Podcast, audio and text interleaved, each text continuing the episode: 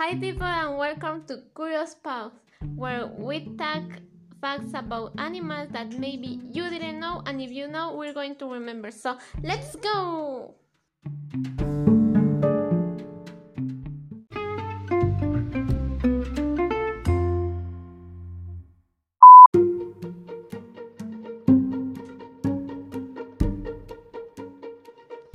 Hello, I'm interrupting this because I need to tell you something. First, for the, all the people that heard me, today I'm going to talk in English. So if you don't don't English, um, I'm so sorry for you, but I can't talk in Spanish right now. So that's the notice that I wanted to tell you. So now let's continue.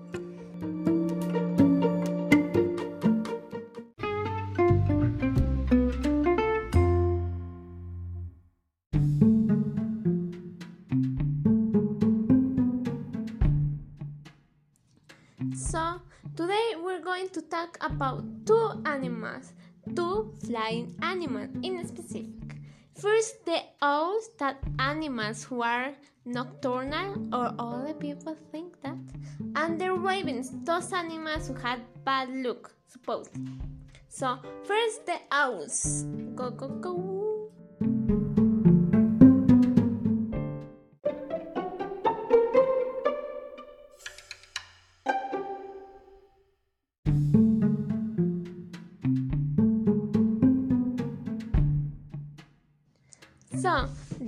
Owls, first, are capable of carrying prey on their leaves, plants, dirt, and snow.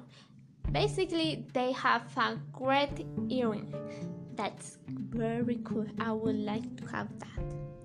Second, the owl flight is silent. That's good for them, I think, because that they all the animals that want to eat owls will not hurt them, so it's good for them.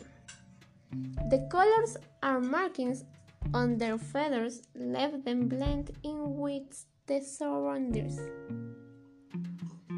So basically, they camouflage. Owls can turn their heads 217 degrees. So they can turn almost all their hair. Imagine if a human do that, the human will die. So please don't copy the owls. You probably would die. An owl has three eyelids, one for blinking, one for sleeping, and the other one for keeping their eyes healthy and clean. Cool, because we only have two and they have three. An owl's eyes takes up so much space inside school that there is not much room for its brain. That's funny, at least for me, because they have great eyes, but they have like a small brain, so well. Owls, this is a funny one. I really like this one. Owls get divorces. Barn owls divorce about 25% of the time. And this is not because their partner is like ugly or something like that, because they all look the same. But it's because they want a more compatible partner. So that's why they get divorced, if you can say like that. And I have a bonus fact about the owls. So let's go to her this bonus fact.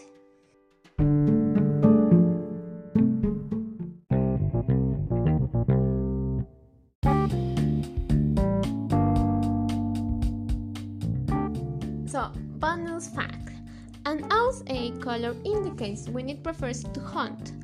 Owls with orange eyes are crepuscular, active during twilight. Owls with dark brown or black eyes are nocturnal, and yellow eyes indicate owls that are diurnal. So basically, this is so interesting. I didn't know this about the owls, but now I know, and I, and I can assure that you know now because you didn't know this. I can tell.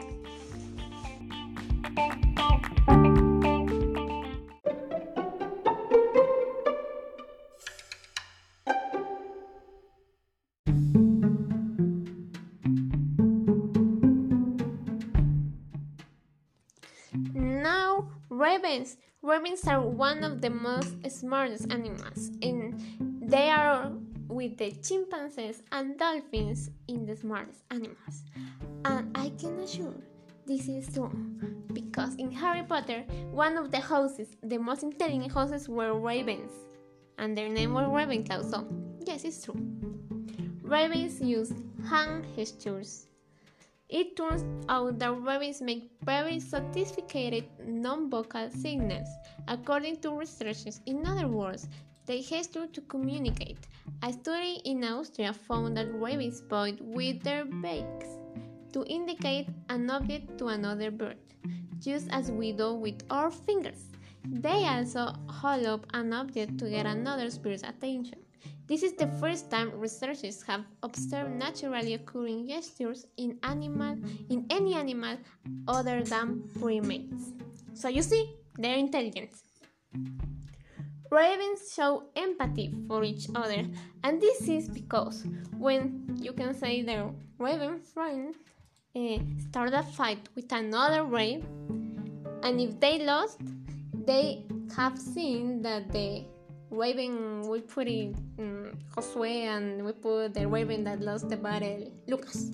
So Josue has empathy for Lucas, and he is like show affection for him because like saying it's okay everything is okay everyone loses sometimes like that. So ravens have empathy for each other. Ravens are extremely playful and these have seen that in alaska and canada they have been observing using snow covered roofs as lights. They have seen like turn around in snow so they're extremely playful. And it says that they play with rocks golf balls pine cones and sticks too. So they're like a they're like a dog like a puppy when you play. Ravens can mimic human voices and they are better at it than parrots so yes when I read all of this, it's like I want to have a, a raven. I really want to have a, a raven. They seem cute for me. Ravens remember faces. They have what is called episodic memory. So if you have, I don't know, I'm not sure, but if you have a raven, maybe he will remember your face. And raven has friends and enemies. Ravens tend to prefer companionship with other ravens, particularly if they are relatives and of the opposite sex. But raven or human, don't cheat, don't cheat them. So don't cheat them, or they will remember. and probably won't work with you again. In fact, ravens are known to hold grudges for up to one month after a sore experience. So it's like humans for example, you do something bad to humans, they will be angry and maybe they they will have like something bad about you. So right inside the same. If someone cheats on them, they will be extremely angry. Angry. So yes. Basically, when I was reading all of this about ravens, it seems interesting really because they can be like a sign of bad luck, but technically they're not bad luck. If you see in the other way they're just animals like puppies. Yes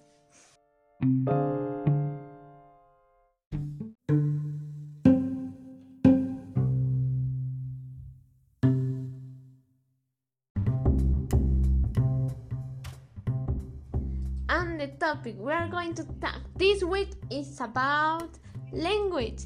So let's go. And I have a little like bonus for this.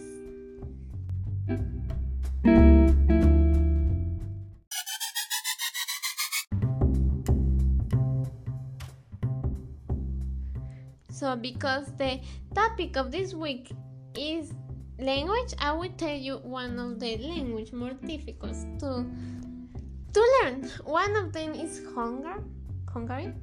The other one is Russia the other one is Chinese, and the other one is Japanese.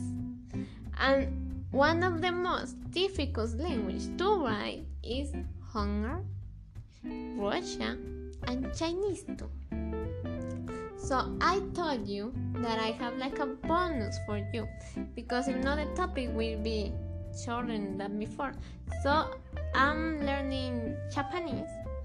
So I will share with you some things that I know in Japanese so you can learn too something. Hmm? So first for the introduction. When you say uh, hello, my name is, for example, my name is Bianca, in Japanese you say uh, Watashi wa Bianca desu. Watashi wa is me. Bianca, your name. Des is something you say for respect. So you can say Watashi wa Bianca desu. If it's in morning, you can say Ohayo Watashi wa Bianca desu. If, if it is in afternoon, you say you say Konnichiwa. Konnichiwa is for the afternoon. And if it's night, you say Konbanwa. Konbanwa is night. And if you want to say where are you from, you say in my case I'm from Guatemala. So I would say Guatemalayenses. That's my nationality, Guatemalayenses. Uh, in my case, because I'm a student, I would say Caxedes because Caxe is a student. So that's how you can say your name, where are you from, and your um, if you are a student or not. And if you want to ask other people's name, you can say anata no, namae wa, namae wa. Eh, it's better if you don't say anata because they don't they don't use that often. So you can only say onamae wa. That's what's your name. And if you want to know their age, you can say Nansai desu ka? That's how old are you? Nansai desu ka? And for example, in my case, I'm 15, so I will say Yugosai desu. That's I'm 15 years old. And with this, I will teach you some numbers. The uh, the basic numbers. Like one is ichi, two is ni, 3 is San, 4 is Yon, 5 is Go, 6 is Roku, 7 is Nana, 8 is Hachi, 9 is Kyu, and 10 is U. And if you want to say like 11 and all of that, you can say 11 is Yuichi, 12 is Yu-ni, 13 is Yu-san, 14 is Yu-yon, 15 is Yugo. 16 is Yuroku. 17 is Yunana. 18 is Yuhachi. 19 is UQ. So now you know some numbers. And for example, if you one day go to Japan and you want to say that you don't know Japanese, you say Nihongo ga wakarimasen. That means I don't know Japanese. And if you know, well, you know how to respond. Nihongo ga wakarimasu. I know Japanese. So yeah, today I teach you some words in Japanese. I hope this helps you. And yes, I'm happy. I'm happy because um, I can assure that many of you didn't know Japanese. So now you know some words.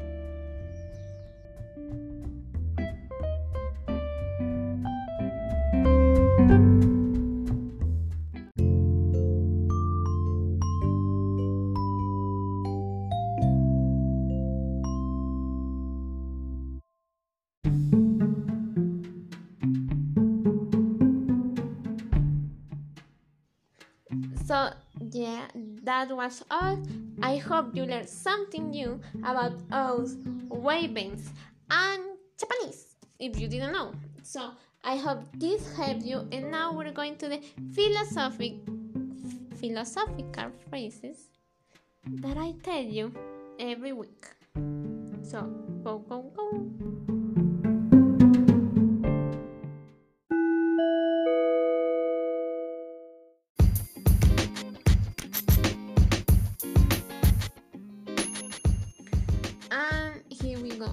One cannot step twice in the same river. So I live and I hope you think in this phrase that I have told you and you can think about what does this mean. So this was for today and ciao ciao